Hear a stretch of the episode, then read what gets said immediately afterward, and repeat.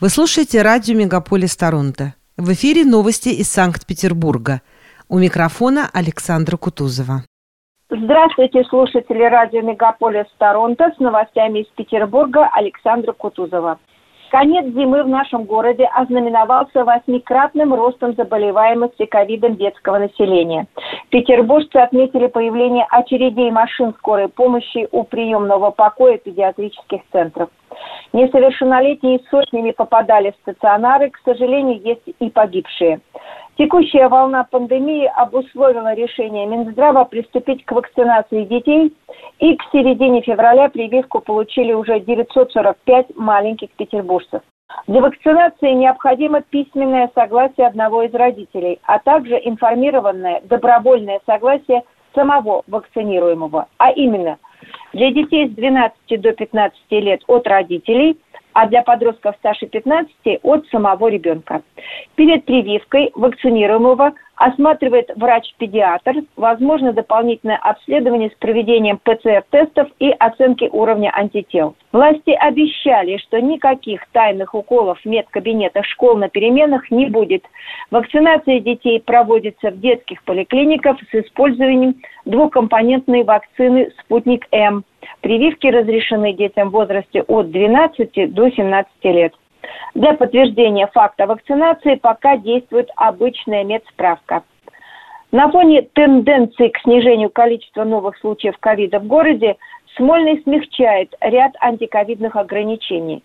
Как заявил в своем телеграм-канале вице-губернатор Борис Петровский, с 21 февраля продлевается до двух часов ночи работа общепита и объектов развлечений, а именно цирков, концертных залов, кинотеатров, аква- и зоопарков, океанариумов, катков и аттракционов.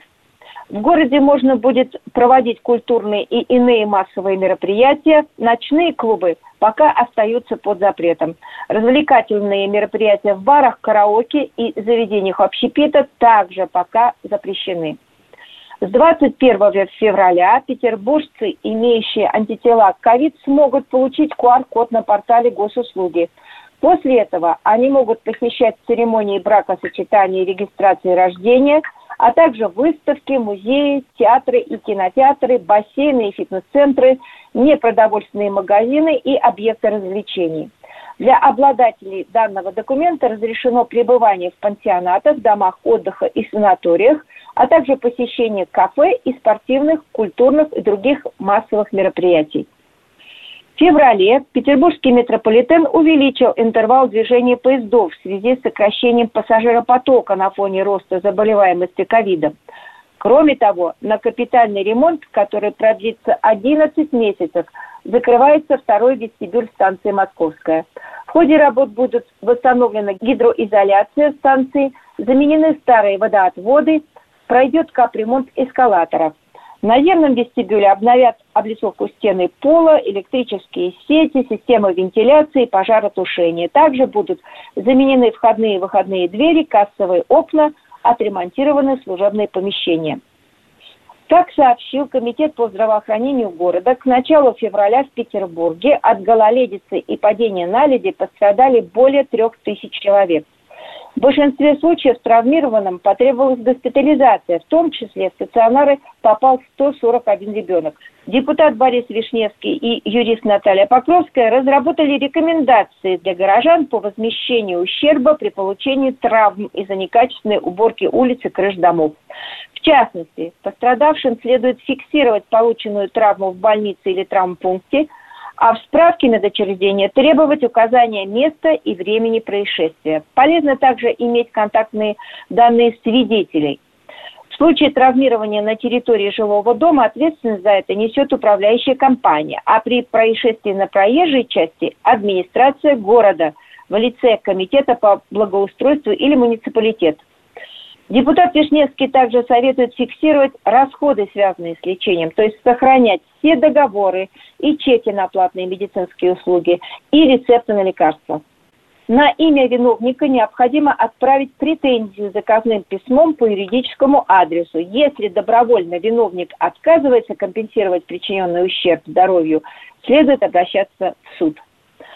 По сообщению информагентства «Регнум», Смольный определился с местом строительства филиала главного инфекционного стационара города, больницы имени Боткина. Новый корпус, рассчитанный на 770 коек, разместится в Колпино на пересечении улиц Севастьянова и Георгия Водопьянова. В конце текущего года также планируется ввести в эксплуатацию первый в Петербурге высокотехнологичный центр экстренной медицины. Это новый корпус НИИ скорой помощи имени Джанелидзе, который возводится на Будапештской улице. Стоимость проекта 6,5 миллиардов рублей, больше половины которых будет потрачено на современное оборудование. В центре будут развернуты 7 гибридных операционных, 4 палаты реанимации и интенсивной терапии – кабинеты компьютерной и магнитно-резонансной томографии, рентген и лаборатории. При необходимости корпус может трансформироваться в инфекционную больницу, то есть отсекаться от основной башни клиники и работать как закрытый стационар. Новый корпус позволит значительно увеличить поток пациентов. Почти 30 спортсменов из Петербурга и Ленобласти участвуют в Олимпийских играх в Пекине. Максимально северная столица и область представлены в хоккее, керлинге и фигурном катании. В этой дисциплине сразу несколько учеников наших знаменитых тренеров Тамара Москвиной и Алексей Мишина. Пока из Пекина вернулись фигуристы Андрей Мазалев и Евгений Семененко, занявшие восьмое место.